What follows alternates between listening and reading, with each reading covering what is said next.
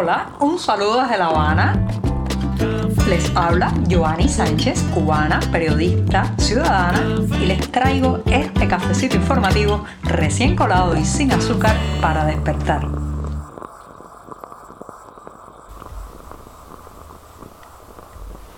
Y estoy de vuelta, sí, es lunes, reinicia la semana informativa en este programa, es una jornada que además ha amanecido soleada, eh, bastante cálida aquí en la capital cubana, donde se nota ya la cercanía del verano. Además, hoy voy a empezar hablando en este 18 de abril de 2022 de salud mental, sí, en una cotidianidad o en una realidad donde cada vez mantener la cordura está siendo más difícil. Pero antes de decirles los titulares de hoy, voy a pasar a servirme el cafecito informativo, así que lo voy a poner en la taza lo dejo aquí a mi lado unos breves segundos y ahora sí, ahora sí les voy a comentar los temas principales de este lunes.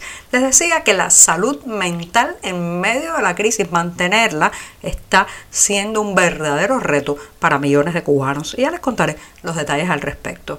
En un segundo momento, las mascarillas o nasobucos de fabricación cubana finalmente aparecen cuando la pandemia parece estar de salida. Mientras tanto, Nicaragua ha prohibido este fin de semana la entrada a su territorio de un médico cubano que denunció las carencias del sistema de salud en la isla. Ya les comentaré también sobre este caso. Y por último, recomendarles un libro de poesía con tantas lluvias al lomo de un excelente escritor, poeta y periodista, Manuel Vázquez Portal. Y ahora sí, presentados los titulares, servidito el café de lunes, este programa puede comenzar.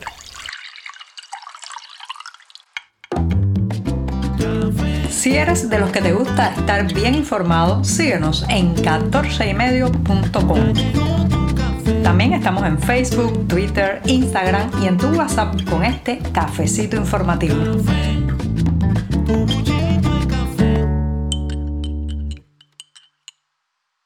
Aquí tengo frente a mí el primer cafecito de lunes y de la semana. Ese es el más necesario para reiniciar el reloj informativo en este programa. Así que me voy a dar ese, el primer sorbito del día, de la jornada y de la semana después de este buchito amargo y como ustedes saben siempre siempre necesario y mucho más los lunes paso a un tema que es muy delicado porque es la salud mental señoras y señores. Uno sale a la calle interactúa con la gente pasa un rato en una de esas larguísimas colas para comprar cualquier cosa y nota por todos lados la agresividad el malestar muchas veces las miradas perdidas las caras eh, pues que muestran los signos de una depresión en muchas personas. Y se pregunta si no estaremos perdiendo la cordura masivamente los cubanos, no solamente por eh, bueno, las restricciones que impuso la pandemia, el encierro, el confinamiento, la falta de socialización durante tanto tiempo y eh, todo eso, sino por la realidad cubana que es profundamente perturbadora. Nuestra cotidianidad es eh, un constante ataque contra los nervios y la salud mental del individuo, así como lo escuchan, porque todo el tiempo hay que estar enfrascado en una especie de pelea interna y externa para lograr sobrevivir, para llenar el plato, para lograr pagar los productos básicos para alcanzar los alimentos y esto eh, pues va generando un estado de crispación permanente que es el caldo de cultivo de muchas enfermedades mentales. A eso se le suma, señoras y señores, la falta de psicofármacos. Estamos viviendo en un país donde hay una gran escasez de este tipo de medicamentos para el tratamiento de personas con enfermedades mentales.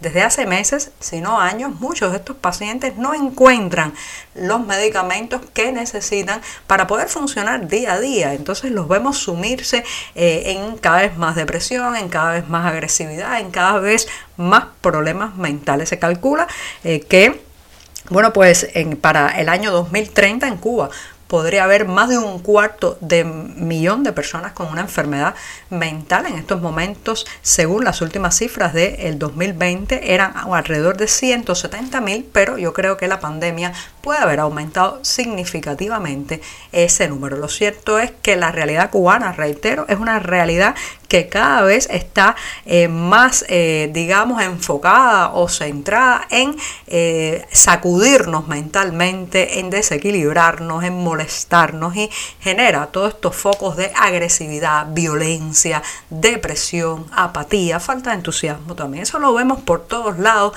y es muy preocupante porque muchas veces pues las personas no pueden lidiar con todo esto desde el punto de vista de la atención sanitaria que es deficiente, la cantidad de hospitales o centros hospitalarios que se dedican al tratamiento de estos eh, pacientes y por otro lado la falta de los medicamentos necesarios. Así que cuídese su salud mental, tómelo con calma en las colas, evite dejarse arrastrar por la violencia, por esa crispación permanente, porque ya sabe, será muy difícil recuperar la salud mental en medio de esta situación que vivimos de falta de medicamentos y también de falta general de coherencia y cordura en la cotidianidad con la que interactuamos. Estamos contigo de lunes a viernes a media mañana cuando el café se disfruta mejor. Comparte conmigo, con tus amigos e infórmate con este cafecito informativo. Y el segundo tema que voy a comentar hoy en este programa parecería una broma si no fuera, señoras y señores, algo muy serio. Y se trata de que las mascarillas de producción nacional ahora, ahora es que empiezan a salir al mercado finalmente. La empresa Unimoda, ubicada en Matanzas, ha logrado eh, comenzar y lograr una estabilidad en su producción dos años después de que los primeros contagios por COVID-19 se dieran en la isla y durante meses fuera un verdadero calvario conseguir este producto para protegerse de posibles contagios. Así que los nasobucos y las, o las mascarillas, como también se les llaman, eh, bueno, pues fueron un producto muy sensible. Había que esperar que algún pariente en el extranjero lo enviara, comprarlo en el mercado negro. Veíamos en la televisión nacional a los altos funcionarios con mascarillas muy sofisticadas y de alto nivel y sin embargo, eh, pues la mayoría de la gente tenía que inventar con un trozo de tela, un pañuelo, así estuvimos sorteando el problema de la escasez de mascarillas durante todo este tiempo. Y ahora, solo ahora, cuando la demanda del producto está cayendo, es que la empresa Unimoda ha logrado empezar a producir las también llamadas azulitas y esas, las mascarillas quirúrgicas. El contubernio entre el régimen nicaragüense de Daniel Ortega y las autoridades cubanas se ha puesto, se ha puesto otra vez en evidencia. En este caso se trata de doctor Alexander Figueredo, a quien se le anunció este fin de semana que no podía abordar un vuelo desde la isla hasta Managua. Las autoridades nicaragüenses decidieron que no iban a aceptar la llegada a su territorio de Alexander Figueredo, que ha sido un doctor muy crítico con la situación del sistema sanitario cubano, pero también que ha elevado su voz a través de las redes sociales alto y claro por la demanda de libertades y el respeto a los derechos humanos en la isla. Lo cierto es que esa actitud evidentemente ha contribuido a que las autoridades nicaragüenses, el régimen de Daniel Ortega, ahora le impida volar hacia ese país. Como saben, Managua es el primer paso en una ruta migratoria que están haciendo miles de cubanos hacia el norte. En el caso de Figueredo, bueno, pues esto es un drama porque ya saben que los boletos en esos aviones se pagan carísimos, que muchas veces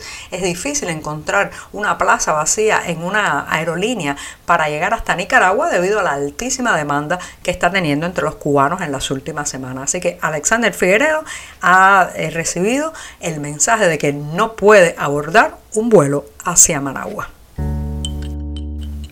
No hay mejor manera de terminar este programa de lunas que con una recomendación a leer buena poesía. Si se trata del más reciente libro del escritor cubano Manuel Vázquez Portal, poeta, periodista, exprisionero de la Primavera Negra de 2003 y ahora con el título Con tantas lluvias al lomo sale eh, en las ediciones Iliada una antología con sus mejores poemas. De este grupo de poemas ha dicho el también escritor cubano Amir Valles que se trata de una muestra intimista y sentimental, agresivamente cuestionadora y reflexiva y filosófica. Y con esto sí que me despido hasta mañana martes. Muchas gracias.